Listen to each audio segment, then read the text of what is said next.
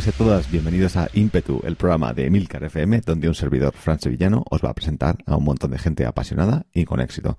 Ya sabéis que aquí vais a conocer a gente que lucha cada día por sacar sus ideas y sus proyectos adelante. Nos van a contar sus trucos y sus rutinas para hacerlo, qué cosas han hecho para llegar a donde están y qué planes tienen para seguir creciendo y evolucionando. En el programa de hoy tengo el placer de presentaros al portento de la naturaleza, Ricardo Abad.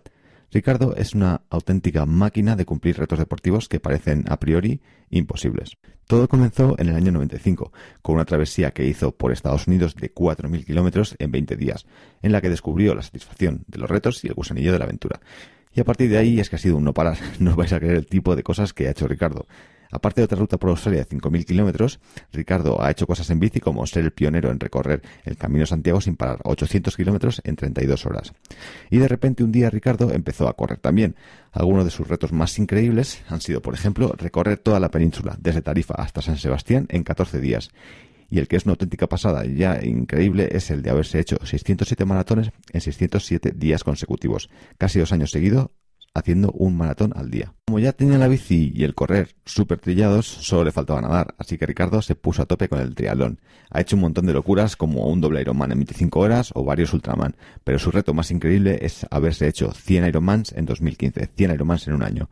Ricardo se plantea sus retos como una forma de enseñar los buenos valores del deporte, que con esfuerzo y con dedicación el ser humano puede llegar hasta límites insospechados.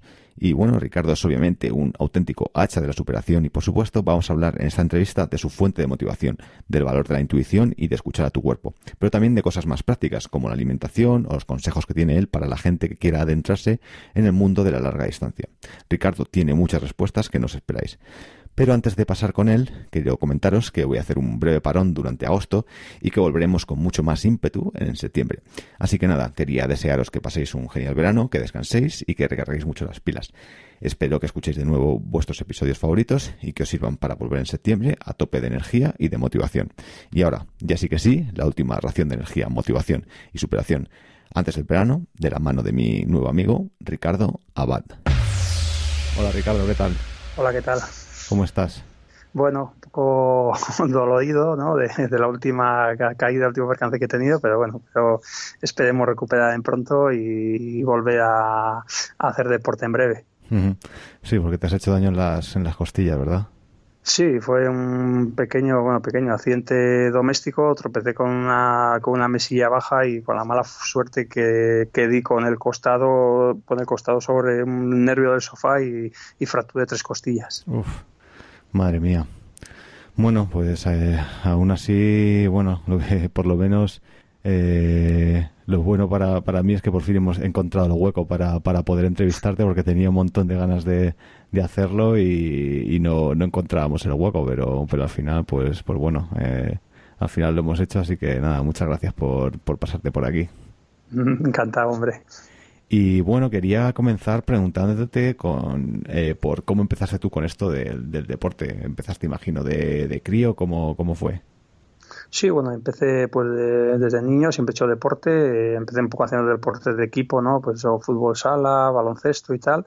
Pero enseguida pues mm, me pasé ya a los deportes individuales, empecé a practicar ciclismo a los 14 años y luego poco a poco pues me iba adentrando en diferentes campos hasta bueno hasta llegar a donde estoy ahora en el mundo del triatlón y pues siempre me ha pensado me ha gustado más el, para mis características eh, los deportes individuales sacaba mayor rendimiento a, mis cualidades no y bueno y ahí estamos poco a poco cada vez eh, haciendo mm, deporte haciendo cosas eh, diferentes no y marcando digamos hitos o retos deportivos importantes en en la historia de este deporte. Sí, sí, y hablaremos largo y tendido sobre, los, sobre todos esos retos. ¿Y de pequeño entonces corrías en algún equipo? ¿Empezaste a correr de forma individual? Eh, ¿Qué tipo de... ¿Era carrera eh, por carretera o qué tipo de deporte era?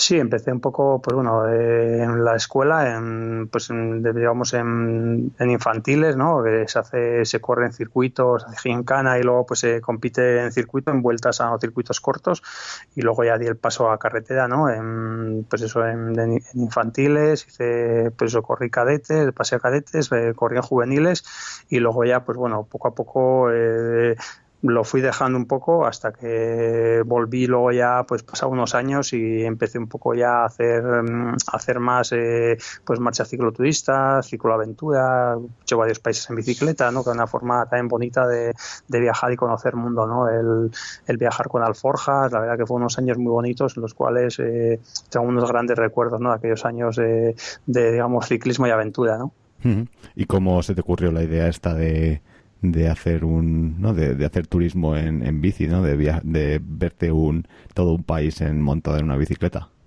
pues bueno, la verdad que no son, son casuales de la vida, ¿no? Me, pues había otro chico de aquí, de mi localidad de Tafalla, que, también le gustaba mucho la bicicleta. Empezamos a, hacer salidas, hicimos eh, algo, algo en Pirineos, en plan de alforjas, y la verdad que nos fue gustando. Y bueno, y poco a poco, pues cada vez nos fuimos planteando, digamos, eh, pues el, cruzamos Australia, hicimos Estados Unidos y, fuimos un poco, pues eh, haciendo, pues a medida de nuestras posibilidades, los proyectos que, aprovechando los periodos de vacaciones de, del trabajo y tal, pues, y la verdad que fue unos años muy, muy chulos, ¿no? Porque digo que, que en bici es la velocidad para conocer el mundo, ¿no? Así como pues, corriendo eh, te desplazas muy despacio, en coche te pierdes la mitad de las cosas, ¿no?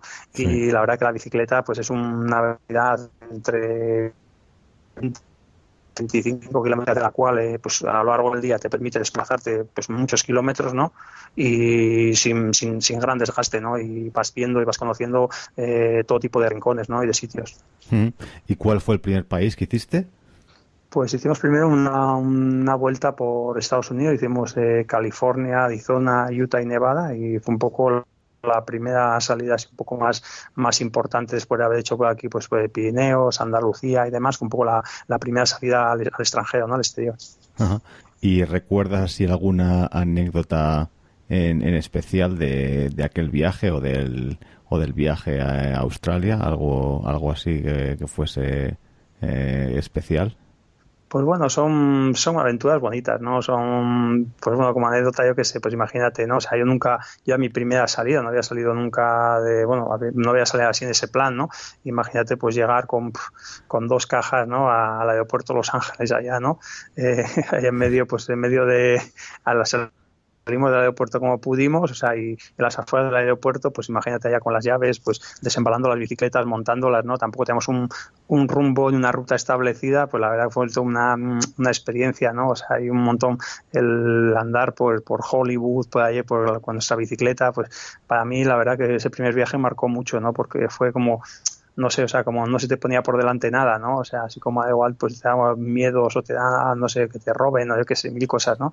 El, ese primer viaje marcó mucho, ¿no? Marcó como, como, hostia, que, como que te das cuenta de que puedes hacer cosas, ¿no? Y que puedes, y que puedes salir a otros países, ¿no? Porque nunca lo había hecho, ¿no? Y, joder, pues imagínate allá, pues, con todos tus enseres, con, con dos alforjas y, una bicicleta desmontada, ¿no? Pues eh, plantarte en, en, medio de Los Ángeles, ¿no?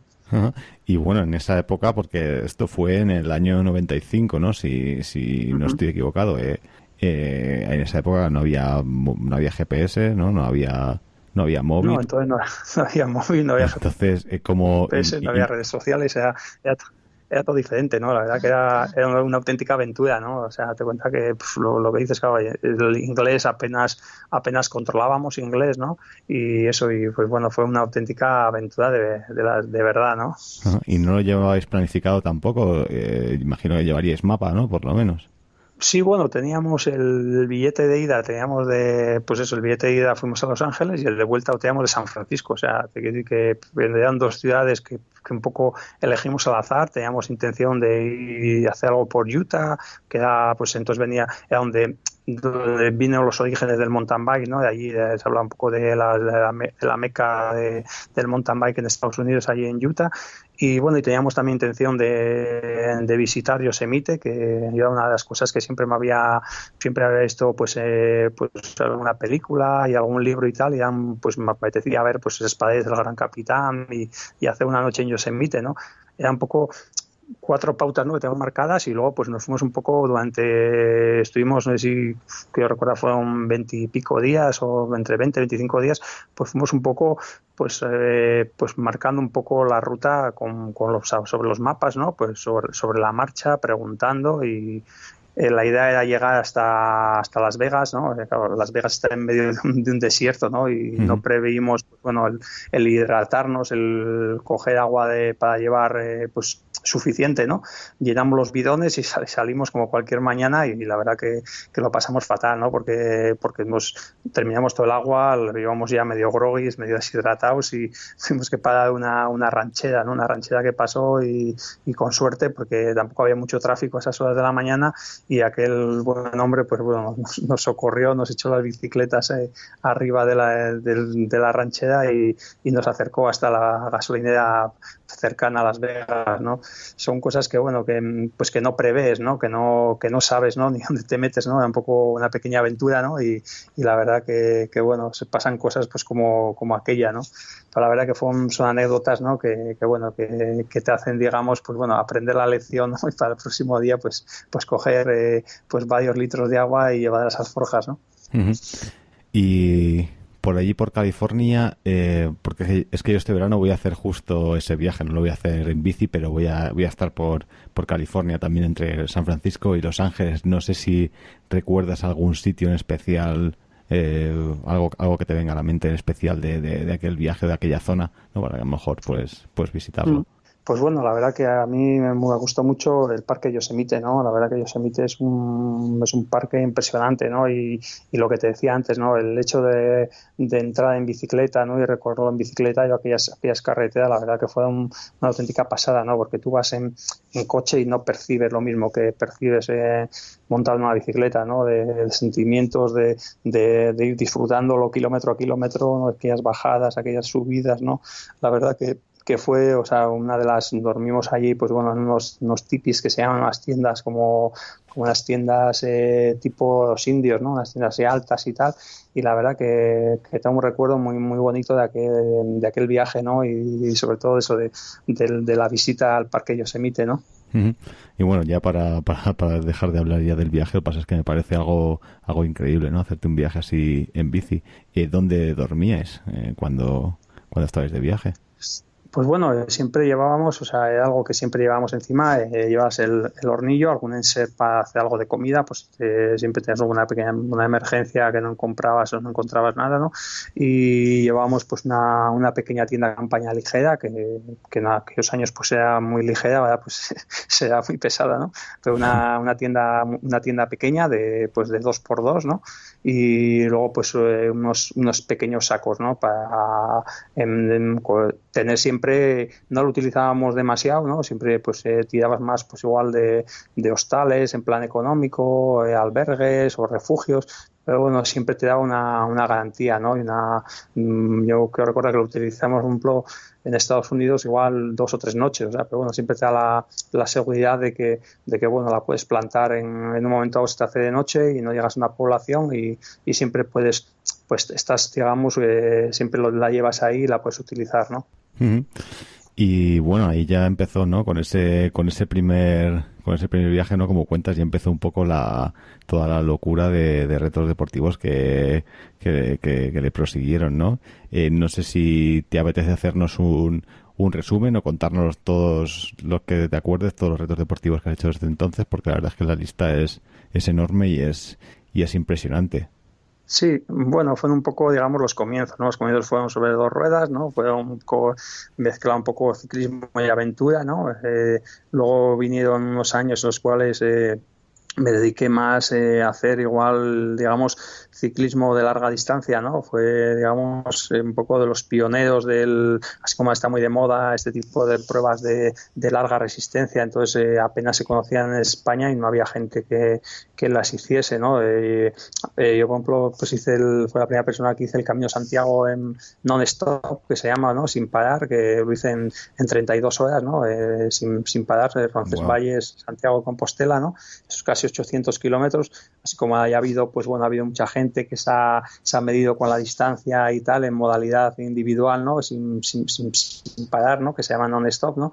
Hice también, pues, eh, Perpignan y Dum, eh, lo que es cruzar de, de mar a mar por el lado francés, Luego hice también la ruta Vuelta a la Plata, eh, Medida Astorga también en unas 24 horas, unir, eh, estuve inscrito que al final no pude ir por unos problemas que tuve y tal eh, a, la, a la RAM, ¿no? que es una carrera que, que cruza, digamos, Estados Unidos de, de lado a lado, ¿no? Los 5.500 kilómetros. Y bueno, un poco, pues, eh, fue unos comienzos, ¿no? Em, después de esos, esos viajes, ¿no? Fue un poco el, el, darle otro enfoque a las dos ruedas, ¿no? En pruebas de larga resistencia, ¿no? Eh, de ahí otro viaje volví un poco más a la competición, ¿no? A la competición sobre dos ruedas, ¿no? Eh, estuve pues compitiendo en carreras de máster, marcha cicloturista, estuve unos cuantos años eh, un poco el gusanillo de la, de la competición hasta que, bueno, hasta que por casualidad de la vida, pues eh, calcé las zapatillas coincidiendo con el nacimiento de, de, mi hija Inoa hace, hace 11 años y empecé, dejé un poco de lado prácticamente, de lado total la bicicleta y empecé a, a correr a pie y, bueno, y, hasta... ¿Cómo fue? ¿Por qué te llegué? Pues eso fue un poco, pues yo qué sé. No se fue en casualidad desde de la vida, ¿no? O sea, fue pues coincidió con el nacimiento de, de, Ainhoa y bueno, y que no, que no tuvo ni un porqué, ni un... fue pues casualidad, ¿no? Entonces eh, aparqué la bicicleta y empecé a correr con la ilusión de preparar un, un maratón, ¿no? O sea, preparé el maratón de San Sebastián, que era una de las cosas que siempre había dicho que, me apetecía hacer, ¿no? Eh, correr un maratón. Y, bueno, debuté en aquella maratón y la verdad que tanto la preparación, los meses previos, como la competición en sí, me enganchó muchísimo, ¿no? Me enganchó mucho hasta el, hasta el punto de que, porque la idea era volver en diciembre a, a empezar con la bicicleta y, y de hecho eh, no solamente no volví, sino que la puse en venta, ¿no? Que todos los amigos me decían, ¿de vas? ¿Estás loco y tal? La, la puse en venta, o sea, fíjate, lo tenía, lo, lo tenía clarísimo que venía a volver a montar en bicicleta y he estado pues eh, prácticamente casi 7, 8 años sin, sin subirme en una bicicleta, o sea, bueno, sin subirme, digo, o sea, bueno, prácticamente no, sí, o sea, sin subirme, sin, sin coger una bicicleta hasta, hasta hace, pues eso, hasta el 2012 estuve. Uh -huh. ¿Y qué es lo que te, qué es lo que te daba el correr, ¿no? Que a lo mejor no te daba la bicicleta que, que descubriste. Pues bueno, la verdad que la bici es lo que tiene, ¿no? O sea, a mí, eh, yo siempre digo, no me considero nunca un obseso del deporte, ¿no? Me considero siempre a mi deporte, el deporte es, para mí es una pasión, es un, es un hobby y cuando hay algo te, digamos, te supera, ¿no? O sea, cuando te metes en el mundo de la competición, me, ya te, digamos, eh, te, obses te hace obsesionar ¿no? con los ritmos, con los tiempos, eh, ya no es bueno. Sea, cuando ves que algo te está superando, eh, y en aquellos años me metí tan, tan sumamente de lleno en la competición y tal, y y no me y no me gustaba la, esa dinámica no entonces eh, yo yo vi o sea vi que, que, mi cuerpo estaba pidiendo un cambio no y de hecho así fue no eh, di un cambio total y, y la verdad que el que el atletismo me empezó a dar algo, algo nuevo, ¿no? Para mí algo desconocido, algo en el mundo en el nuevo en el cual ibas progresando, que es lo que tiene cualquier cualquier deporte que, que empieces, ¿no? O sea, la progresión al principio es muy, es muy rápida, ¿no? Y sobre todo eh, me hacía, no sé, me, me, estaba, estaba disfrutando eh, a, de algo que, que, antes era una obsesión, ha estado disfrutando realmente de, un deporte nuevo y la verdad que se abrían nuevas posibilidades y nuevas cosas y así fue, ¿no? Un poco y poco a poco, bueno, pues, poco a poco casi de repente aparqué la bicicleta y, y empecé a, pues eso, a, correr maratones, medias maratones, empecé a hacer alguna carrera por, por montaña y la verdad que me fui pues entrando un poco en el, en el mundo del, del atletismo, ¿no? Uh -huh. Pero te dio, te dio bastante fuerte, ¿no? Porque ya, ya eso te, ya pusiste, ya empezaste, no empezaste con carreritas cortas, ¿no? Sino que ya te pusiste de, de hacer maratones e incluso hacer varios maratones al año, son muchas carreras y, sí. y a tope. Sí, así es, ¿no? La gente, todo el mundo me decía que era malo, que ande iba, ¿no? Pues entonces sí que no había tanto, digamos, mmm, tanto así como ir por la ultradistancia, por las carreras largas. Entonces, en su día, pues, una maratón parecía que era, yo qué sé lo que, ¿no? O sea, parecía que era, pues, el, reto de, la vida de cualquier corredor, de cualquier corredor, ¿no? Entonces, no había tantas pruebas, ¿no? Ni se conocían tanto, pues, pruebas de larga distancia como ahora que hay un gran fenómeno social con, con la ultradistancia llamada, ¿no?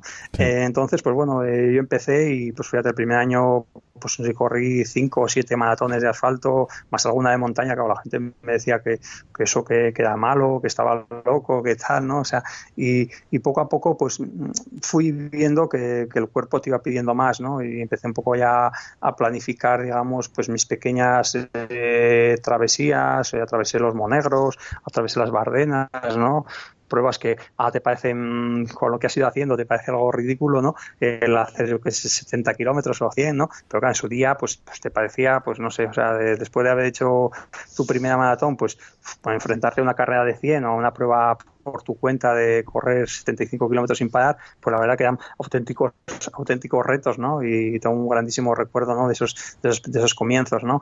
Y ahí fue un poco pues el, comienzo un poco de, de, todo no o sea digamos cuando mm, te va picando el gusanillo y te vas metiendo cada vez en mayores distancias en, retos mayores no y, sobre todo pues bueno que ves que los vas superando no y que y que tu cuerpo los los tolera y se, y se adapta a ellos no o sea eh, yo que antes eh, correr 12 kilómetros me parecía algo algo que impensable, ¿no? Pues de repente estás enfrentando a pruebas de más de 100 kilómetros y ya es capaz de superarlas, ¿no? Entonces, pues bueno, ese, digamos, fue un pequeño, un pequeño paso, ¿no? Y te abrió, pues bueno, un poco la mente a, pensar en, retos futuros, ¿no? Y en, planificar nuevas aventuras, ¿no?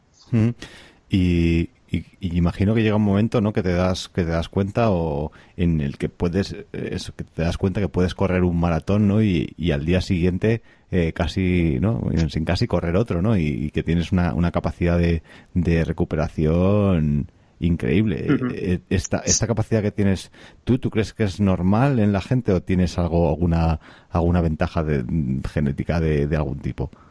Pues yo pienso que algo hay, o sea, no lo sé porque, porque no lo sé, no lo hemos llevado a encontrar todavía, ¿no? Pero algo tiene que haber, ¿no? O sea, es que genéticamente pues no te lesiones y que tu cuerpo asimile, asimile el esfuerzo, ¿no? Y en ese aspecto me considero, digamos, un, un privilegiado, ¿no? O sea, el ver que tu cuerpo no solamente lo tolera, sino que lo asimila y, y que lo más importante es la recuperación, ¿no? O sea, porque, porque no es, es, algo muy, muy importante, ¿no? Para, para hacer retos de este tipo, ¿no? Que tu cuerpo eh, recupere rápidamente y que, que tolere el esfuerzo, ¿no? O sea, te cuenta que lo normal es correr un maratón y luego estar pues unas semanas parado, eh, de, pues un poco que tu cuerpo se va restableciendo y tal, todo tipo de valores, ¿no? Entonces, te cuenta que correr un maratón y al día siguiente poder correr otro y otro y otro, la verdad que es algo, es un auténtico privilegio y sobre todo no, no, no lesionarte, ¿no? Entonces, pues, pues bueno, poco a poco me fui dando cuenta de que mi cuerpo, pues que, que toleraba, recuperaba muy bien, ¿no? Y bueno, y fue ya, digamos, en, en 2008, ¿no? Cuando, cuando planifiqué, pues imagínate una travesía como fue pues Tarifa San Sebastián, ¿no? O sea, una travesía de casi mil, 1200, mil, casi 1250 kilómetros, o sea, cruzar eh, toda la península en coger, nos bajamos tres amigos a Tarifa y subí hasta San Sebastián en, en 14 días a un ritmo de dos maratones al día, pues fue un poco el, yo siempre digo es el, el, reto que marcó, digamos, el futuro en mi vida, ¿no? O sea, el que me dio cuenta, pues me di yo mismo cuenta de que, de que tenía posibilidad de hacer cosas bonitas y que tu cuerpo, sobre todo, pues asimilaba y toleraba muy bien el, esfuerzo, ¿no? O sea, eh, con aquel, con aquel reto, pues bueno, yo fui un poco el que me abrió un poco la, mente, ¿no? A, a pensar en, en, nuevas metas, ¿no? Y en nuevos retos deportivos. Mm. Y antes, antes de empezarlo, o sea, te tenías planificado hacer eso, quiero decir que era una,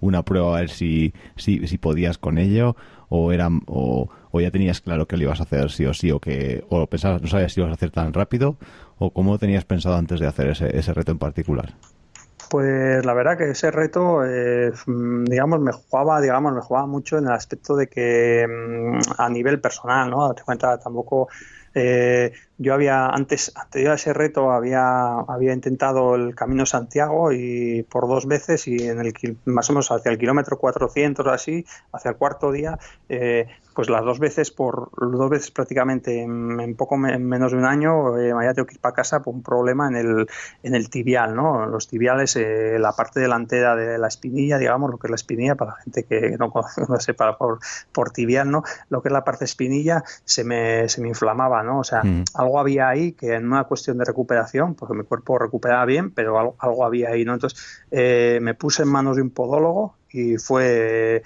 ponerme en manos de aquel podólogo, me, me trabajaban unas plantillas, ¿no? Porque yo tengo una, una me, encontraba una mala pisada, ¿no? Con con, un pie metía un poco para adentro, otro lo sacaba para afuera, entonces bueno, al final con, con aquellas plantillas, pues yo me daba cuenta, veía que recuperaba y tal, pero algo había que, que no era normal, ¿no? Entonces, pues claro, pues yo tenía mucha ilusión en el proyecto este, pero por otro lado me daba, me daba mucho miedo, ¿no? Y de hecho, pues la gente te decía un poco, no por no en plan de, de, incordiar, pero si te decía, ¿no? Como diciendo, ¿dónde vas, no? Si no has podido, ¿no? Hacer 800, que es el Camino de Santiago, vas a intentar 1000, 1200, ¿entiendes lo que te no? Entonces, claro, yo siempre tenía los fantasmas esos de, de, del kilómetro 400 al 500, que era donde me, donde me había ido pues, para casa en dos ocasiones, ¿no? Y, la verdad que, que, me da auténtico pánico, pero bueno, yo estaba convencido de que, de que, de que tenía posibilidades y que lo tenía que intentar y por eso te quiero decir que, que siempre tengo un recuerdo muy especial de aquella travesía de, de España, ¿no? Aquella travesía de la península, Tadif San Sebastián, un recuerdo como, como que entonces me di cuenta de que, de que sí, que, que, yo, estaba, yo estaba empeñado en algo que, que era posible, ¿no? O sea, eh, porque por otro lado siempre tenías tus dudas, ¿no? De que igual me estoy marcando metas más, ¿no? Más, más allá de lo que mi cuerpo puede, puede, ¿no? Entonces, siempre pues te quedan esas dudas, ¿no? De saber si, si, si realmente, si realmente eh, te estás obsesionando, ¿no? Y te estás marcando objetivos eh, que no son reales, ¿no? Eh, yo estaba convencido de que no y de hecho ahí, ahí quedó constancia, ¿no? O sea, fue a raíz de aquello prácticamente todo lo que todo lo que me he propuesto en esta vida le, he ido logrando no entonces entonces eso eso dice mucho no dice mucho de que, de que los objetivos digamos aunque cuando te planteas un reto eh, si la palabra reto en sí es ese no que tú mismo eh, no sabes si vas a ser capaz de lograrlo no pero pero tienes que confiar en ti mismo no y luchar por ello no entonces te quiero decir que que claro, eh, hay que plantearse retos que, que, estén a la medida de tus posibilidades, no te puedes plantear cosas imposibles, ¿no? Entonces, entonces yo en ese momento, aquel, digamos, aquel, aquella travesía fue la que mm, para mí me, demostró que, pues que bueno, que, tenía razón en, lo que me estaba proponiendo y que, y que me podía proponer metas aún, aún mayores, ¿no? Como, como así fue ¿no? luego los siguientes años. Mm. Y, y, bueno, o sea que fue todo al final, el problema este que tuviste fue, lo arreglaste con, con plantillas. Eh, bueno, haciendo una pequeña, saliéndonos aquí un poquillo de, de lo que estábamos hablando, porque es que la verdad, vamos, yo corro, pero no tampoco, evidentemente no, no a esos niveles, ¿no? Y sí que es un problema que, que te encuentras bastante, ¿no? Las molestias de, de, la gente en los, en esa, en esa zona de la pierna. Entonces. Sí. Sí, así es. Yo siempre un poco como, como consejo básico, ¿no? Que es un consejo para cualquier persona que esté iniciando un poco en, en, el mundo del correr y tal. O sea, lo primero hay que saber para la hora de elegir unas zapatillas, ¿no? Porque la gente está tiende mucho, pues parece que lo más caro siempre es lo mejor, ¿no? Y, muchas veces no es así, ¿no? Igual te puedes comprar unas zapatillas de 150 euros, que es lo último que salido en el mercado, y son unas zapatillas que te están lesionando, ¿no? O sea, porque lo primero tienes que saber cómo pisas, ¿no? O sea, mm. hoy en día eh, la gente va a las grandes superficies a comprar calzado y, y me está que chula, ¿no? Y tal, y, te, gustan los colores y, no sabes ni cómo pisas, ¿no? O sea, es, es un error que muy, muy, muy habitual que yo lo he cometido también. O sea, eh, mira, son bonitas, si te gustan y te las llevas para casa. Pues lo primero hay que saber es, el mínimo, ponerte en manos de un profesional, ¿no? O sea, y más si estás empezando a correr, a meter unos volúmenes, ¿no? Pues ya empiezas a picarte con pruebas de 10K, con medias maratones, es algo muy, muy, muy importante el, estar bien asesorado, ¿no? Y saber mínimo, mínimo, mínimo, te digo que veas un poco, mínimo, mínimo que te hagan la prueba de los espejos, ¿no? Que veas eh, cómo, cómo estás pisando, ¿no? Cómo estás pisando de cara a saber, pues bueno, si, si eres pronador, si eres supinador, si pisas para adentro, si pisas para afuera, un poco de cara a ver qué tipo de zapatillas, ¿no? Porque prácticamente, o sea, una pisada neutra, una pisada perfecta, no tenemos, eh, no tenemos nadie, ¿no? Puede haber un 1% de personas que tengan una pisada, la pisada perfecta, ¿no? Siempre el que no echa para afuera lo echa para adentro y entonces, claro, entonces imagínate que la zapatilla que te ha encantado allá en el, en el expositor es, es, es para para gente que echa el pie para afuera, ¿no? Y tú le echas para adentro, ¿no? Pues imagínate esa zapatilla, eh, a ver si corres un día a la semana, pues, pues no te va a pasar nada, pero si empiezas ya a meter horas encima de ellas, eh, al final acabas, acabas lesionado, ¿no? Entonces es algo muy, muy, muy recomendable por lo menos saber eh, cómo, cómo pisas ¿no? antes de elegir el, material, ¿no? que es algo que es algo tan básico. ¿no? Mm. Y hablando de errores que cometen los, los principiantes, ¿cuál es otro que ves que de ese estilo, ¿no? Que, ves que comete la mayoría de la gente que empieza, eh, como dices tú, a picarse con esto de las de las carreras. Hombre, el primer error es ese, ¿no? El, de la elección del calzado, que es el, básico y el, más, el más importante, ¿no? Y el segundo es, pues, eh, ahora, pues, eh, un gran fenómeno social, ¿no? Eh, con el tema de, de, la larga distancia, ¿no? Entonces, la gente va enseguida y la culpa tiene también de los amigos, el entorno, ¿no? Tú empiezas a correr y enseguida te dicen, joder, ¿cuándo vas a correr una maratón? O sea, no, no, o sea, las cosas tienen su proceso, ¿no? O sea, no, no puedes empezar a correr eh, pasado mañana y, decir, me ha apuntado un maratón el mes que viene o dentro de dos meses. O sea, cada cosa tiene su, proceso, ¿no? Su proceso y hay que ir, pues eso, empezar eh, con 10 kilómetros, luego pasar a 20, hacer medias, eh, hacer alguna prueba de 30, hacer una maratón, ¿no? Y cada cosa, digamos, el cuerpo hay que ir adaptándolo y que vaya conociendo las diferentes distancias, ¿no? O sea, a mí muchas veces me pregunta gente, ¿no? Eh, me quiero escribir a una prueba de 24 horas, tal, que me, ¿cómo se consigue o cómo se hace, ¿no? O sea, a ver, antes de hacer una prueba de 24 horas tendrás que, hacer pues una prueba de 100 kilómetros, tendrás que hacer una prueba de, de 12 horas y poco a poco ir viendo que te gusta, ¿no? Y sobre todo que tu cuerpo, pues bueno, que, que va tolerando ese esfuerzo, ¿no? O sea, no puedes pasar de correr un maratón a correr una prueba 24 horas. O sea, sí que lo puedes hacer, pero no es lo recomendable porque porque luego, pues bueno, así pasan las cosas, ¿no? Pues luego hay retiradas, hay abandonos, hay, me molesta aquí, me molesta allá, ¿entiendes? Entonces, eh, tienes, cada cosa tiene su proceso, ¿no? Y ahora está, pues eso, muy, muy de moda eh, eh, la ultradistancia, ¿no? Y la gente enseguida es muy, muy valiente, está, está el mundo lleno de valientes, ¿no? Y todo el mundo enseguida se apunta a la gente a, a pruebas en las cuales no, no debería apuntarse, ¿no? Y así luego pasa pues mucho, mucho índice de abandonos y aún digamos aún mitifican más las pruebas, ¿no? Porque parece que si una prueba van 600 eh, personas y solamente terminan 100, pues aún parece que es más que es más más, dura, ¿no? Entonces, la verdad que en ese aspecto es, es, un poco lamentable lo que está ocurriendo, ¿no? O sea, hay gente que, que sin preparación se, inscribe en pruebas eh, de, de, mucha de larga resistencia, ¿no? Y y hablando un poquito de, zapatillas, ¿tú tienes algún algún tipo de, de zapatilla, algún, eh, alguna que sea tu, tu favorita o, o, qué es lo que buscas tú en, en, una, en una zapatilla? Bueno, yo, yo viendo mis cualidades de pisada, lo que buscas en unas zapatillas, eh, yo busco sobre todo eh, modelos que sean, digamos, eh, que no sean muy ligeros para entrenamiento, o sea, modelos que pesen en torno a, eh, igual me da que pesen 300, que 400 gramos, o sea, que, que, no sean ligeras, o sea, que sean, tengan buena suela y buena amortiguación, porque me gusta alternar en entrenamientos tanto asfalto como, caminos, ¿no? Caminos de concentración, caminos de caminos buen, buen estado, ¿no?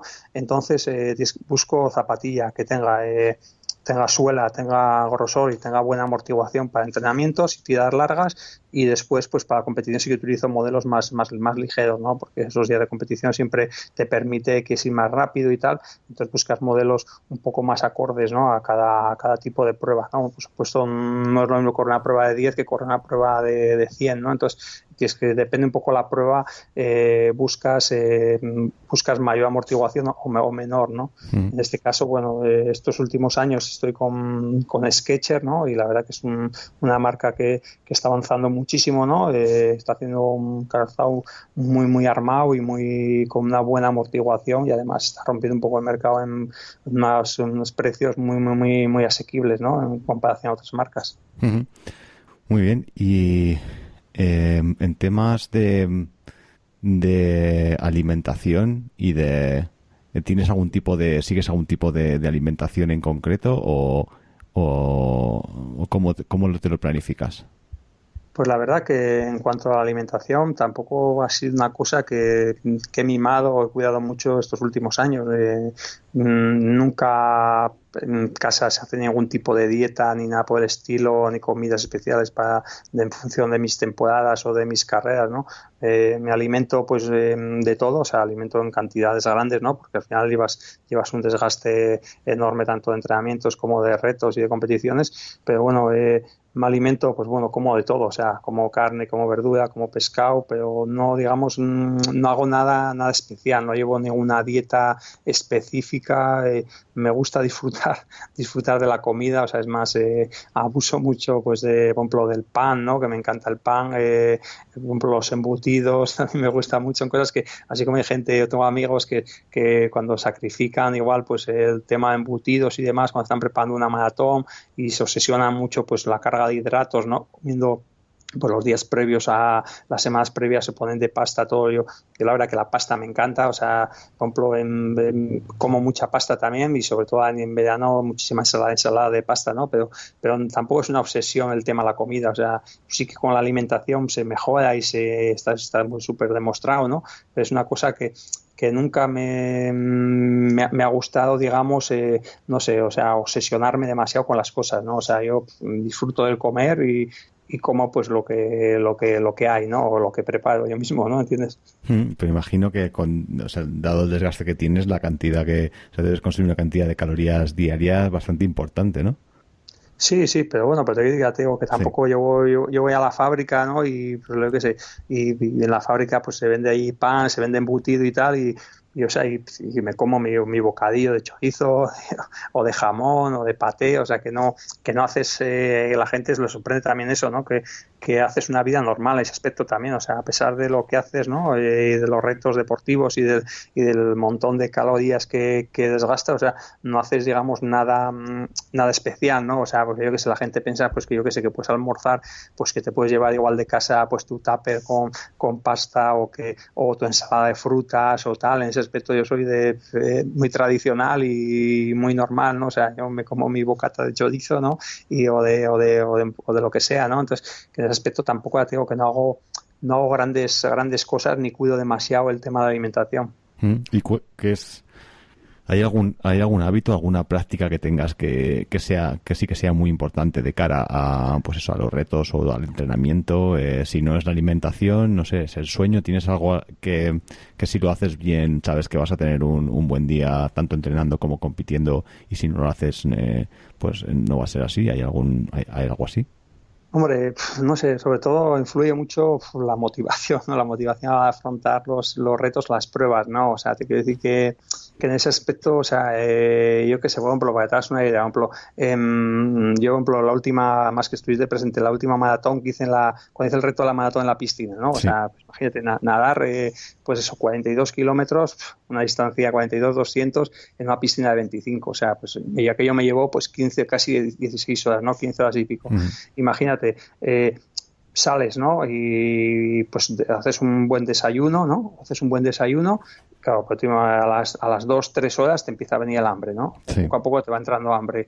O sea, eh, fui comiendo, digamos, eh, pues iba bebiendo alimento líquido, que es lo más recomendable, alguna barrita, tal, pero enseguida yo me di cuenta que que mi cuerpo pedía algo más, ¿no? Demandaba, necesitaba comer algo pues, eh, o sea, vas improvisando, ¿no? O sea, pedí, subieron al bar, me dejaban un, un pincho de tortilla patata en pan y la verdad que aquello me, me, me, revivió, ¿no? O sea, luego hice un par, un par, de, un par de salidas, eh, a una salida hice al mediodía a comer pues un plato de, de, macarrones, que eso no puedes comer en el agua, pues salí, comí un plato de macarrones y volví al agua, ¿entiendes? Entonces un poco, vas un poco sobre, planificando un poco en función de lo que, de lo que te pide el cuerpo. A mí, yo por ejemplo estaba haciendo pruebas de, no sé, pruebas de larga resistencia, ¿no? De pruebas de más de 30 horas y, y lo mismo te pide una hamburguesa, pues el equipo me busca una hamburguesa o te hace una hamburguesa o te hace un bocadillo jamón y, y, tienes, digamos, capacidad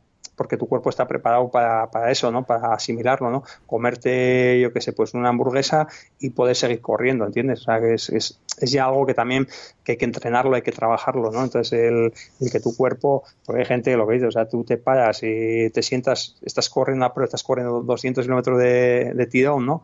Y, tienes que comer. imagínate que te paras, la gente te paras, te comes un bocadillo de jamón y te tomas una Coca-Cola y un café y la mayoría de la gente no podría seguir, ¿no? Ese, aspecto es cuestión de ir entrenándolo y ir haciéndote a, a tu cuerpo, ¿no? A que a, que, a comer y poder seguir corriendo una vez comido, ¿no? Entonces te pasa un poco, son cosas que hay que ir un poco también entrenando y, y ver un poco con el paso de los años eh, pues lo que te sienta bien y lo que no te sienta bien, ¿no? Mm, o sea que imagino que, que después de tanto tiempo has desarrollado como, bueno, eh, una capacidad para escuchar a tu, a tu cuerpo, ¿no? A lo que te pide el cuerpo frente a lo mejor lo que es el, los consejos más tradicionales, ¿no? Porque no creo que vaya a salir en, ninguna revista de running ni nada de esto que, que, te metas un bocadillo de, de chorizo antes de, de, una carrera, ¿no? Pero en cambio tú sí que tú, o sea, creo que has desarrollado como tu propia intuición, ¿no? Sobre lo que, lo que te sienta bien y lo que te sienta mal. ¿Has hecho algún esfuerzo consciente sobre, sobre esto o ha sido algo que, que poco a poco has ido ganando con los años? No, es una cosa que vas un poco trabajando con los años. Te decir que, a ver, igual no es lo más, lo más recomendable ni lo mejor, pero bueno, para tu cuerpo le sienta bien, ¿entiendes? Y, y adelante, ¿no? O sea, eh, no sé, o sea, yo he trabajado, digamos, tienes una facilidad, eh, yo me acuerdo que estaba en el reto de los maratones, ¿no? O sea, así como hay gente que, que come y prácticamente tiene que pasar unas cuantas horas para salir a correr, yo acostumbro a mi cuerpo a, a comer, ¿no? Y igual puedo comer un plato de fabada, por decir una barbaridad, ¿no? Y el, al minuto dos, ¿no? Salir a correr, empiezo a correr 42 kilómetros. Entonces, pues, en ese aspecto, o sea, eh, has acostumbrado, ¿no? Por ejemplo, en, yo en retos, ¿no? En retos como cuando crucé la península, ¿no? Corriendo, pues imagínate, ¿no? Eh, hacíamos vida en la carretera, ¿no? Estabas desde el punto de la mañana hasta el punto de la tarde. Eh, llevamos a un amigo que al que nos hacía un poco la logística, nos cocinaba y demás. Aquel, pues yo iba con un, con un compañero en bicicleta, que el que me habituallaba, me llevaba el agua y, y, me marcaba un poco el recorrido a seguir. Y claro, eh, llegabas a un sitio, comías en carretera, te sentabas, sacabas allá el tendedete, las mesas, las sillas, tal, comías pues lo que, lo que te hiciera, pues eh, mucho, mucho de, de arroz, de espaguetis, tal, lo que te hacía y tal comías y, o sea, automáticamente a terminar de comer y, seguir, y seguir corriendo, igual te quedan otros 30 o 40 kilómetros para la tarde, ¿no? Entonces, todo ese aspecto es algo que lo vas, que lo vas trabajando, ¿no? Vas, eh, tu cuerpo lo va, mm, lo vas haciendo, ¿no? A, ese tipo de, digamos, de, esfuerzo, a, a, salir a correr sin apenas haber hecho la digestión. Entonces, el cuerpo se va habituando y con el paso de los años vas viendo lo que tu cuerpo y lo que tu, tu, organismo te apetece o lo que te va bien en cada, en cada momento, ¿no? Igual lo que decimos no es lo más recomendable porque lo mejor sería un, un, un potaje de no sé lo qué o no sé, o sea, o comida, o comida líquida, qué tal, pero bueno, yo le he ido haciendo a eso, ¿no? Y la verdad que no me ha ido mal, ¿entiendes? Mm. ¿Y hay alguna otra cosa que, que no sea eh, los, pues lo, lo convencional, ¿no? Que, que, a cualquier otro le parecerá una locura, pero que tú lo haces de todas formas, aparte de esto de la, de la alimentación? Mm, bueno, es otra cosa, por el tema de, de, estiramientos y demás, ¿no? O sea, por eh, yo he sido una persona, no soy nunca flexible en ese aspecto, o sea, y la gente le, le sorprende mucho, ¿no? O sea, que, que eh, con las cosas que hace, ¿no? O sea, que, que apenas estires, ¿no? O sea, yo, por cuando ibas por las ciudades haciendo retos de maratones y tal, eh, llegabas allí, ¿no? Y, la gente te decía, ah, calientas, ¿no? O sea, o yo qué sé, o, te tiras una piscina para hacer 42 kilómetros y yo no hago ningún tipo de ritual de, calentamiento y nada, yo me tiro y, voy calentando sobre la marcha, ¿no? Sobre, sobre cuando empieza ya el reto, ¿no? Pues aquí no lo mismo, o sea, yo he hecho a correr, o sea, y y cuando sí que, por, supuesto, cuando voy a una competición, que voy a, ir a ritmos eh, a ritmos altos y tal, sí que es bueno un previo calentamiento, estirar un poco, pero, pero por ejemplo, pues cuando voy a correr un maratón, eh, ya pues yo que sé, un reto de larga distancia, pues prácticamente no, no calientas, o sea, haces cuatro estiramientos y arrancas un poco a correr, ¿no? Entonces, y sí que poco a poco, pues empiezas a un ritmo más tranquilo, ¿no? Pues con los entrenamientos, siempre empiezo y empiezas a un ritmo, poco a poco tu cuerpo se va calentando y luego vas incrementando ritmo, ¿no? O sea, pues es algo que, que también pues choca, ¿no? Igual después de ahí, pues la gente te decía, y ah, que calientas un rato antes de empezar y tal, y no, salimos ya y, y corremos 42 kilómetros, ¿no? O sea, es un poco también pues algo, algo así curioso, ¿no? Y antes de volver sobre los retos, para que nos terminases de contar, pues bueno, todos los retos que has hecho desde, desde los últimos años, eh, te quería también preguntar sobre la, un poco la motivación, ¿no? Que, porque imagino que eso, que, que muchas mañanas, ¿no? Antes de, ponerte a entrenar o, lo que tú dices, te paras a, comer en medio de, de, pues eso, en medio a lo mejor de ninguna parte, que te paras, estás ahí en medio de una, de una marcha de bici, te paras a comer y luego tienes que volver. ¿Cómo, o sea, que, cómo es tu diálogo interior para, para, en un momento, ¿no? En un momento difícil, ¿qué es lo que te mantiene motivado? Bueno, pues eh, no es fácil, no es fácil, ¿no? Muchas veces te da ganas de tirar la toalla, ¿no? O sea, y de hecho muchas veces he estado contra las cuerdas, ¿no? A punto de, de tirarla, ¿no? Y bueno, es eso lo que te, te va marcando también, pues, eh, los diferentes retos, ¿no? Y el paso de los años, ¿no? Te va haciendo eh, muy fuerte a nivel psicológico, ¿no? Porque ese tipo de retos, el, digamos, el factor psicológico es, es tan importante como el físico o incluso por estar por encima, ¿no? Date cuenta que en retos pues, de tantísimas horas, ¿no? O retos tan largos en el tiempo, ¿no? Como ha sido, pues, pues el reto de los maratones o los retos de Ironman, eh, por muy motivado que estés, eh, muchos días eh, ya te cuesta, te cuesta, ¿no? Y te cuesta, hay días en los que te dan ganas de tirar la toalla, ¿no? Y decir, hasta aquí he llegado, ¿no? Pero bueno, por otro lado, o sea, el aprendizaje que has ido llevando, ¿no? Eh, con el paso de los años, ¿no? Es, es muy importante para, para saber llegar más allí, ¿no? Y, cuando, cuando muchas veces el cuerpo te dice basta, pues que, la mente se mantenga firme, ¿no? Y, y, luchar por lo que por lo que estás luchando, ¿no? Por, por lograr vencer eh, tanto a tu cuerpo como a tu mente, ¿no? Y vencer el objetivo, ¿no? Son, son cosas que, que la gente te dice cómo lo haces, ¿no? O sea, son cosas que se trabajan con el paso de los años y conociéndote a ti mismo y venciendo pues el reto tras reto, ¿no? Adversidad tras adversidad, ¿no? Y, y son momentos que, que te marcan, ¿no? Que marcas ahí en tu mente y, y luego te viene el recuerdo, ¿no? Y dices, hoy, voy, como aquel día en el cual estuve a punto, venga, batir de recuerdos positivos y de, y de, de, momentos que has vivido similares, ¿no? Para, para seguir adelante, ¿no? O sea, a ver, eh, no es fácil, no es fácil y hay que trabajarlo pues pues mucho y sobre todo en, entrenando muchas horas en solitario no yo paso pues muchísimas horas en solitario en las cuales pues eh, tienes que trabajar el aspecto psicológico no porque el aspecto psicológico se trabaja en la soledad no de cuenta siempre se habla de la soledad del corredor de fondo, ¿no? Eh, la soledad del corredor de fondo es algo muy, muy importante a, tener en cuenta y a, y a trabajarlo, ¿no? Eh, porque el ir con gente siempre ayuda muchísimo, el sentirte acompañado, el hablar un rato con uno, hablar otro rato con otro, ¿no? Salir a correr en compañía es mucho más liviano y mucho más agradecido que salir en solitario, montar en bicicleta durante 6, 8, 10 horas, ¿no? Es mucho más agradecido si vas acompañado, ¿no? Que si vas en solitario, ¿no? Entonces, eh, todo este tipo de cosas, em, si ya tienes claro que te quieres marcar retos importantes y quieres marcar, eh, digamos, eh, probarte, ¿no? Eh, probarte a ti mismo es importantísimo eh, trabajarlo, trabajar en solitario, eh, el hacer deporte y el pasar muchas horas en soledad, ¿no? Y bueno, pues volviendo a los retos de los que estábamos hablando, ya en el, en el año 2009 ya parece que no que te, que te pones, que le das una, una vuelta de tuerca ya muy grande no a esto de los retos y te pones ya te pones muy muy serio, ¿no? Que y te pones, a, hiciste en el año 2009 150 maratones en, 150 días.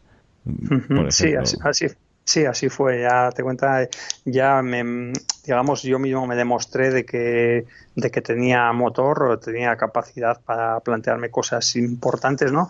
Y así fue, después de haber eh, como previo a ese, esa travesía de, la península, hice un pequeño test en el mes de agosto en el cual encadené 30 maratones en 30 días, ¿no? O sea, eh, pues hice durante el mes de agosto pues 1.200 eh, y pico kilómetros, poco para demostrarme de, de que tenía que convencerme a mí mismo de que las plantillas, ¿no? Eh, estaban funcionando y que, y que no había, digamos, respuesta negativa de lesiones, ¿no? Como había pasado en el Camino Santiago, ¿no? Y un poco fue la introducción en el mundo de los de encadenar maratones, ¿no?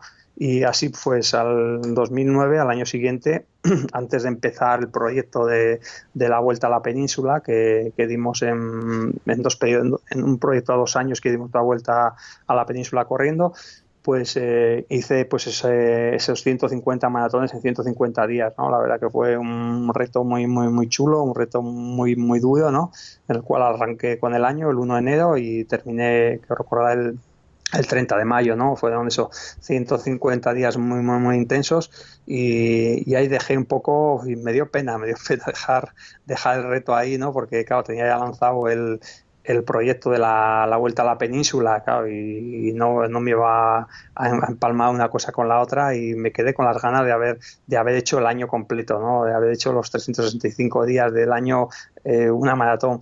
Pero bueno, por, por circunstancias del, del, reto de la vuelta a la península, pues bueno, ahí lo dejé, ¿no? Dejé en 150 que luego, bueno, luego casualidad de la vida a los dos años, ¿no? O al año siguiente, pues no, para los dos años fue cuando retomé ya con, con, con el reto de, de, de, los seis, que al final fueron 607 en 607 días, ¿no? Pero bueno, eh, sí, así fue un poco. Eh, poco a poco te vas poniendo, digamos, como de serio, ¿no? Te vas poniendo, vas viendo que, que tu cuerpo asimila y que, sobre todo, lo más importante, ¿no? Que, que disfrutas de con lo que estás haciendo, ¿no? Porque este tipo de cosas tienes que disfrutar con lo que haces y, ya se, se, va convirtiendo poco a poco y con el paso de los años en, una filosofía de vida ¿no? y en un estilo de vida, ¿no? El, esos, ese tipo de retos deportivos. ¿no? Y entonces, pues bueno, eh, ahí fue, digamos, el, el, comienzo en el mundo de encadenar maratones, ¿no? con, esos, con esos 150 primeros en 150 días. Después le vino, le vino eh, la vuelta a la península, ¿no? Que, era un proyecto que, me dio mucha pena, ¿no? Porque era un proyecto ambicioso, que intenté buscar financiación para hacerlo todo de tirón, ¿no? Porque siempre este tipo de proyectos tiene mucha más repercusión, tanto a nivel mediático y demás, eh, el hacerlo de seguido que hacerlo en dos partes, ¿no? Claro, eh, de seguido me vi imposibilitado tanto por días de permiso en el trabajo como por el equipo apoyo como sobre lo más importante por presupuesto y entonces lo tuve que partir, digamos, en dos periodos vacacionales, ¿no? Uno hicimos en septiembre, fue septiembre de septiembre de 2009 y la segunda parte la segunda parte pues la hicimos en la hicimos en, en, 2010 en la primavera no entonces fue un poco un proyecto partido digamos en dos no hicimos una primera parte atravesar Pirineos bajar por todo el Levante hasta hasta Motril y al año siguiente pues retomamos el camino en Motril y subimos por toda la por toda la costa de Portugal eh, y volvimos por, volvimos por la cornisa cantábrica hasta Navarra no wow Madre mía, es que has dicho tantas cosas que, no sé ni, ni por dónde ni por dónde preguntarte. y, y bueno, ¿en qué momento porque en algún momento decidiste no darle eso dar una vuelta a los proyectos y hacerlos pues pues eso con patrocinadores hacer proyectos no solidarios. Eh, cuál fue el primer proyecto de este de este tipo sí bueno eh, siempre es un mundo difícil, eh, fíjate tú. Entonces, bueno, a mí ya me tocó ya prácticamente cuando empecé con los grandes proyectos, ya me tocó un poco, ya casi en momentos de crisis, ya empezó la crisis y tal, y ya es ya difícil eh, sacar adelante, aunque sean cosas pioneras, sean cosas muy, muy, muy, muy novedosas. Eh, entonces tampoco estaba tan eh, todo el tema de redes sociales como ahora, ¿no? O sea, te quiero decir que son proyectos que, que, todo el mundo desconoce, ¿no? Así como a mí la gente ya más te va a contar que te he ido conociendo por, sobre todo por los, por los retos, digamos, de, de los, de los maratones, ¿no? De encadenar maratones, de los 607 y por lo, sobre todo por este último de los 100 Ironman, ¿no? O sea, es por lo que más te conoce la gente, pero claro, cuando, cuando empiezas a echar la vista atrás y, y ves lo que, lo que hay, ¿no?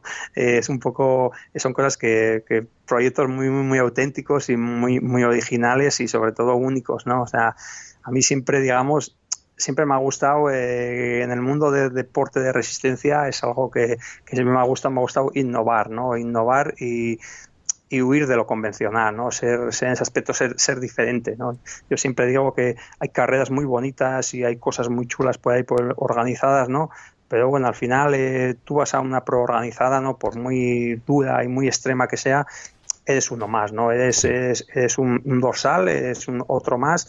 De esta forma es, es diferente, ¿no? Tú imagínate el planificarte, pues una travesía, pues como puede ser Tarifa San Sebastián, o sea, imagínate, ¿no? Hmm. Tarifa San Sebastián, cogerte los ahorros y cuatro perras de tienes por ahí, cogerte pues dos mil, tres mil euros y con una furgoneta de un amigo que es albañil, ¿qué tal? Eh, y es la ilusión que llevas, un proyecto tuyo y algo que, nos vamos tres amigos y nos cruzamos la península. la verdad que ese tipo de experiencias no se pagan con nada, ¿no? O sea, yo no lo cambio por, por, por, nada, ¿no? Al final estás compitiendo contra, contra ti mismo, no compites ni contra el reloj, ni contra, ni contra otros adversarios, sino que contigo, tú contigo mismo, eh, con tu cabeza, con tus malos pensamientos. Hay días en los que no te apetece levantarte de la cama y sabes que tienes que levantar para, para, para estar ahí, ¿no? Para luchar por eso que te has marcado, ¿no? La verdad que son son cosas, experiencias únicas, ¿no? Que pasan una vez en la vida y que, y que te marcan muchísimo, ¿no? Entonces, en ese aspecto, o sea, eh, merece la pena, pues claro que merece la pena y, mucho, ¿no? Ese tipo de experiencias, ¿no? Ese tipo de vivencias son las que te hacen, digamos, te hacen crecer y te hacen te hacen fuerte, ¿no? Y te hacen, digamos, eh, muchas veces, digamos, te hacen sentirte bien, ¿no? Y sobre todo también sentirte bien a ti y a todo el equipo que llevas detrás, ¿no? Que muchas veces yo siempre digo que, el triunfo no es solamente tuyo, sino de, ese grupo de amigos, ¿no? Que están siempre ahí dispuestos a, echar una mano y a, ayudarte, ¿no? Para, para lograr, pues bueno, la meta, ¿no? El objetivo, ¿no? Y después de de, retos como esto, como los, los 607 maratones en 607 días, los 100 Ironman en, en un año y, el resto que has hecho, ¿cuál ha sido cuál ha sido a lo mejor eh, uno de los peores días o el peor día que, recuerdas? Y, luego también me puedes contar cuál ha sido el, el mejor el mejor momento de, de todos estos.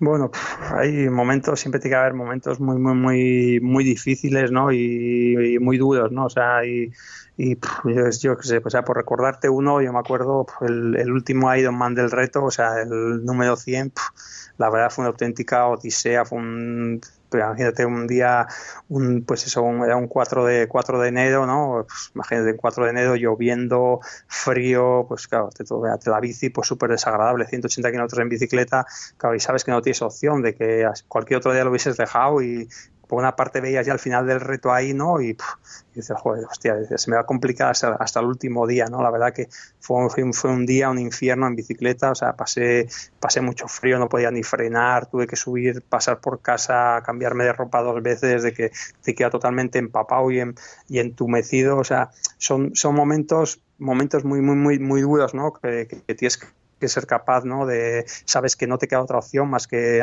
ser fuerte, ¿no? Y, pasarlo, ¿no? Imagínate, pues que te esté cayendo el diluvio con dos grados de temperatura, o sea, no sientes ni los pies ni las manos, o sea, es que es un peligro estar ahí casi en la carretera, pero al final sabes que tienes que estar, no tienes que estar porque estás luchando por algo que has, sacrificado todo un año de tu vida para, para conseguirlo, ¿no? Entonces, entonces sacas fuerzas y motivación de donde, no lo hay, ¿no? Para, para vencer todo tipo de adversidades y todo tipo de elementos, ¿no?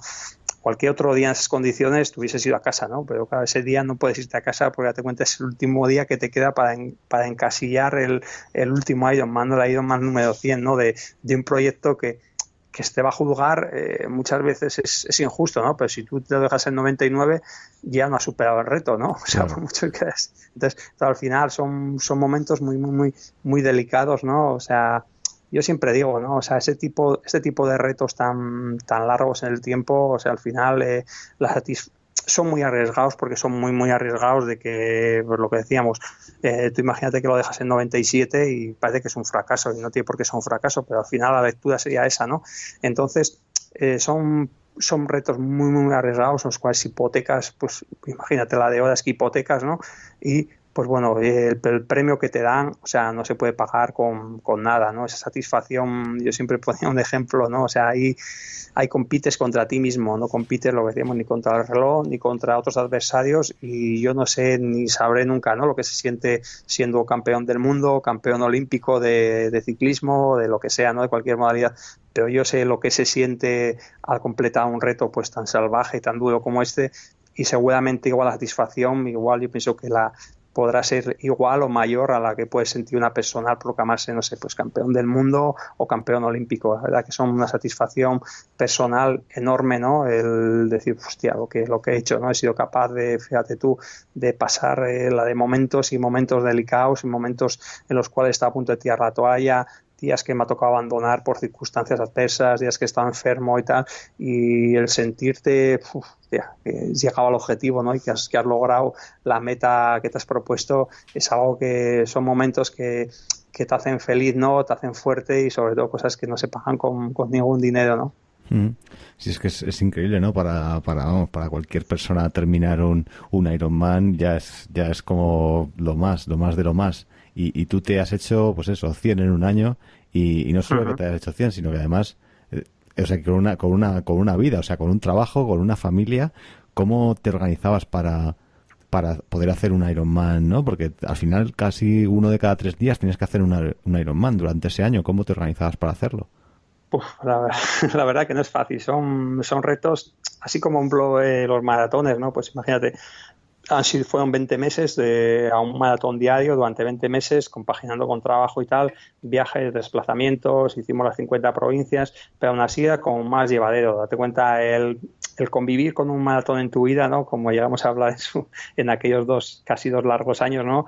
Eh, pues date cuenta, convives con el maratón durante todos los días del año, o te lo llevas de vacaciones, te, vas de fin de semana con la familia. Y yo recuerdo estar en Aventura unas, unas navidades y, y tú levantarte, que no estabas ni en la recepción del, del, hotel, y te levantabas y ya salía a las 5 o las 6 de la mañana. Y, y claro, date cuenta, pero al final son tres horas y media, cuatro de, de ejercicio físico. Entonces eh, regresas, digamos, a, a buena hora, claro. Date cuenta, un Ironman eh, si, si te va medianamente bien, estás hablando de en torno a casi 12 horas, ¿no? O sea, te cuenta que hay hipotecas ese día para todo, ¿no? Entonces, claro, eh, es un día en el cual no puedes trabajar, porque si trabajas 8 horas y, y haces un Ironman, pues date cuenta que te quedan horas para el descanso, ¿no?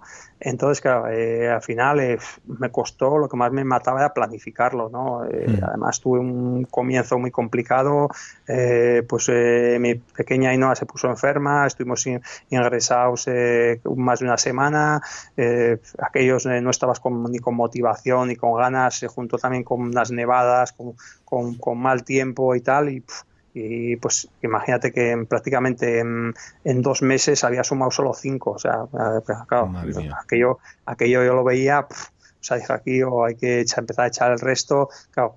Y bueno, y al final, pues eh, poco a poco se fueron torciendo las cosas y, yo veía prácticamente imposible, claro, sobre todo organizarte. Eh, yo recuerdo viajando en, octubre, fíjate, en octubre aún no tenía nada claro, o sea, en octubre estaba iba, iba viajando con un calendario en el salpicadero del coche, iba viajando, iba marcando con un bolígrafo posibles, ¿no? Posibles, decía, aquí tengo un puente en Navidades, aquí tengo fiesta, tal, iba marcando las opciones y, aún así no me cuadraba, decía, a ver dónde saco aquí, pues sacar otro, aquí sí tal, o sea, y al final eh, tuve que echar el, resto y hacer cosas impensables, ¿no? Cosas pues impensables, pues como imagínate salir de trabajar, trabajar de turno de mañana, salir a las 2, comer en el trabajo para optimizar el tiempo y a las 3 estar en la piscina, o sea, terminar terminar el Ironman a las a las en torno a las 3, las 4 de la mañana, dormir una hora en el sofá y acudir al trabajo, ¿no? O sea, son cosas que en un primer momento ni es que ni las ni las ni las, ni las barajas, ¿no? La posibilidad, pero luego cuando ya estás súper motivado, ¿no? Y estás, eh, que lo estás ya luchando por un reto contra todo, ¿no? Fueron momentos muy muy arriesgados en los cuales, claro, te cuenta, eh, estás hablando de, pues eso, pues, 24 eh, horas prácticamente sin, sin descansar, hacer dos turnos de trabajo, hacer un Ironman entre turnos, pues la verdad que era algo descabellado y a mí fueron momentos en los cuales, mm, por un lado, me daba miedo, ¿no? Porque, claro, sabía que estaba poniendo entonces ya mi cuerpo muy, muy al límite y muy contra las cuerdas, ¿no? Yo decía, bueno, oye, como mucho, pues podrá hacer crack, ¿no? yo qué sé, a nivel, a modo de, lesión o de enfermedad, ¿no? Que son las dos cosas que te pueden pasar, ¿no? Y bueno, y la verdad que, gracias a Dios, o sea, eh, no pasó nada, todo fue perfecto y, conseguí al final, pues eh, con mucho, mucho esfuerzo y mucha dedicación y muchísimas horas en carretera, pues lograr esa meta soñada, ¿no? Esos 100 Ironman, ¿no? Pero la verdad que fue un, fue un reto con mayúsculas, ¿no? En el cual, pues bueno, tuve que, tuve que luchar esos últimos dos meses, noviembre y diciembre, pues, bueno, eh, tuve que luchar contra todo, ¿no? Y para lograr el, objetivo de los 100 y meterlo ahí con calzador y, en extremis, ¿no? Al, punto de tener que hacer un Ironman el día Nochevieja y, y cosas así, ¿no? Madre mía, y bueno, y desde entonces, ¿en qué, en qué retos andas metidos? ¿Cuáles han sido tus últimos retos? ¿Cuáles son los, los que los presentes y, hacia dónde estás mirando ahora? Pues bueno, eh, este año se presentaba un año, eh, siempre digo yo que después de un año bueno viene un año mediano o, menos bueno, ¿no? Entonces, eh, ¿qué es lo que tiene este tipo de retos, no? Me pasó, me pasó también en, después de los 52, en, en 2012 fue un año, fue un año muy bueno, el 13, el 13 no, no, perdón, el 13 fue un año bueno, el el siguiente, el 14, fue un año menos bueno, el 15 fue muy bueno y ahora pues eso, más o menos digamos los, los padres son los años malditos, ¿no? O, un poco atípicos, ¿no? Como me pasó también en el 14, ¿no? Eh, ¿Qué es lo que tiene, ¿no? Eh, si te metes en, digamos, con un proyecto tan largo en el tiempo como ha sido este de los 100, que te metes ya en, dentro del siguiente año, es muy difícil, eh, estás, imagínate, por lo que decías, no duermes, vives, vives por y para el reto, ¿no? Entonces no te da tiempo de, de planificar, dices, claro, terminas con el reto y dices, ¿ya ahora qué? ¿no? O sea, ahora que eh, no has trabajado un objetivo del año siguiente, tienes ideas, pero no has trabajado objetivos, no has trabajado un dossier, no, has, no, has, no has buscado, no te ha dado tiempo a buscar patrocinio, entonces, ¿qué es lo que tiene? ¿no? Por lo que me ha pasado un poco este año, ¿no? Que, que de repente te plantas ya estoy en el año siguiente y ya qué objetivos, qué hago, ¿no? Eh, cómo los financio, ¿no? Y es un poco lo que me está pasando este año, ¿no? Eh, entonces, bueno, eh, ha sido un año, a pesar de, de, ser un año un poco atípico, ha sido un año muy, muy bonito, ¿no? Que ha sido un año en el cual, pues, materialicé tuve un mes, mes y medio un poco más tranquilo, que fueron sobre todo el mes de febrero, mediados de enero y febrero, fueron unos, unos meses un poco más relajados, ¿no?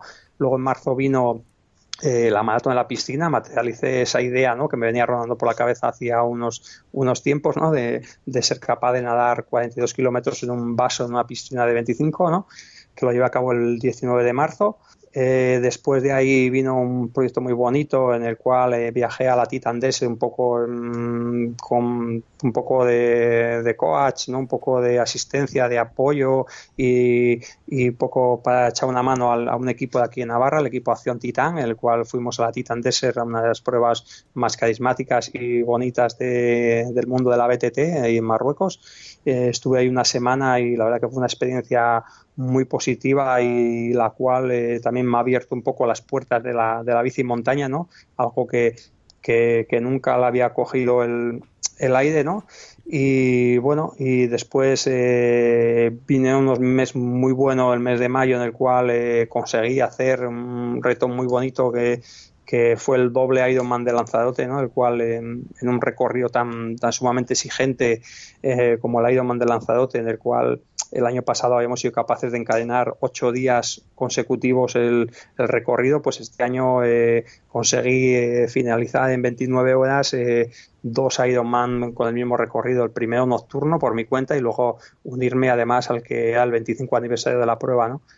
Y de ahí, de ahí viajé a la semana siguiente, estuve en Motril, ¿no? Que otra experiencia también chula, ¿no? Que a pesar de haber hecho un Ultraman, ¿no? que un Ultraman es una prueba de un triatlón de tres días de, larga distancia que, que, además la primera vez que se hacía en España, en el cual el primer día se nada 10 kilómetros y 150 en bici, el segundo día son 275 en bici y el tercer día son una doble maratón 84 corriendo, ¿no? Y era la primera vez que se hacía este tipo de pruebas, este tipo de formato en España y, pues bajé a Motril y con, una preparación no demasiado buena como hubiese gustado llevar, conseguí finalizar en un tercer puesto, ¿no? Que, la verdad que me hizo muchísima ilusión pues subir al podio, ¿no? Con, con el nivel que había en la prueba, ¿no?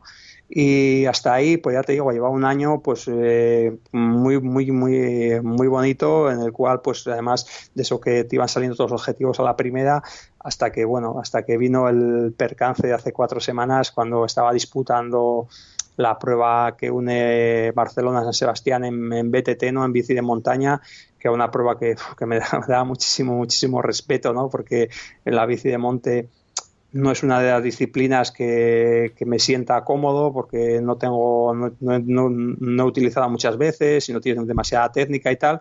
Y aún así pues bueno me, me metí aventurero ahí a probar y, la verdad que no me estaba yendo nada mal y, en el kilómetro 540 o así al paso por, por mi localidad por Tafalla en la cual había un punto de, de control eh, subí a casa con, con la idea de, de, descansar y ducharme y cambiar de ropa y tal, y fue cuando tuve el, el pequeño percance ese que, que, tropecé y di con mis costillas en el suelo y, y es lo que me ha llevado a, a, la situación actual, ¿no? A esas tres costillas fisuradas, ¿no?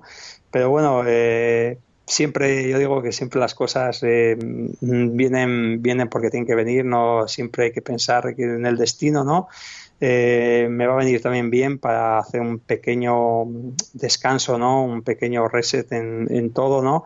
Y sobre todo para lo más importante, ¿no? Eh, planificar eh, ideas que tengo, materializar un poco, estoy trabajando en crear un, un dossier eh, para los próximos dos años, un poco y trabajar ideas que tengo ahí en mente de cara a intentar eh, pues eh, conseguir eh, financiarlas ¿no? y sacar y seguir soñando y seguir sacando pues proyectos innovadores diferentes para los próximos años, ¿no? Mm, genial.